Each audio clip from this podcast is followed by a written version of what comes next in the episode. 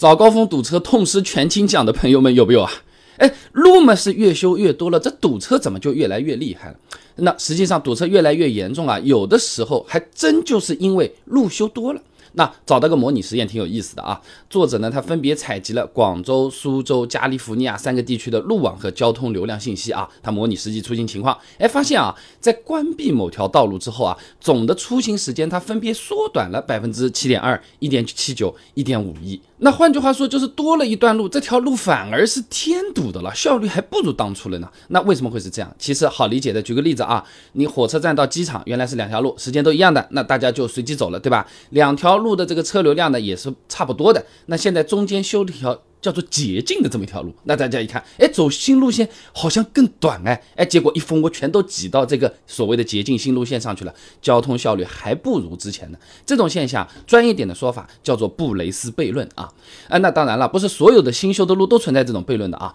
堵车越来越严重，也还有其他原因。首先呢，路越修越多了，但路上跑的车子也在涨的，而且呢，这个增加的速度可能远超我们的修路速度。你简单对比一下啊，二零二一年的第四季度全。全国三十六个主要城市道路网总体平均密度啊是六点三千米每平方千米，相较于上一年度平均密度六点二千米每平方千米呢，总体平均值增长呢百分之一点六啊。造路总归要时间，还有很多钱，对吧？哎，那二零二一年全国机动车保有量三点九五亿辆，扣除报废注销量，比二零二零年增加了两千三百五十万辆，增速呢百分之六点三二。这就好比我们读书的那个时候跑操啊。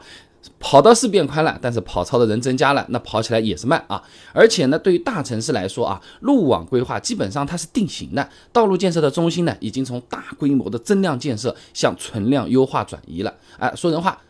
大修大建，它变成了小修小补了，那对交通拥堵的改善其实也是有限啊。另外呢，车子变多了，司机群体也变大了，一些不合理的驾驶行为也是在增加的。你比如说啊，明明限速六十的道路，哎，偏偏有台车子三十都没到，哎，晃晃悠悠左飘右飘，哎，不少朋友遇到过吧？那这种慢车啊，是很容易造成幽灵堵车的。以前我们视频讲过啊，一个速度四十公里每小时的车队，只要突然出现一辆慢车，可能会连续影响后面的。十到二十台车子，影响距离可以达到五百米左右了。那你再比如说什么随意变道啊、加塞啊，它本身也是会加剧拥堵的啊。本身车流已经很慢，偏偏还有车子在里面穿来穿去，插过去，整体只会更慢啊。有模拟实验的啊，高密度车流下，目标车在进行变道的时候，造成目标车道后车产生五到十秒延误的比例。百分之五十左右，产生十秒以上的延误比例百分之二十八，五秒以下延误呢占比百分之二十二啊。那这种情况下，堵车的几率啊肯定是大大增加的啊。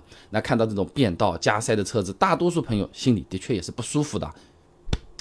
一脚油门给我怼上去，反正都是他全责，是不是真的可以这么做？故意撞上变道加塞的车子会有哪些风险？哎呀，我是不小心才撞上的。呃，怎么判定呢？以前我做过视频，感兴趣的朋友不妨点进我的主页搜一下，就可以看到了。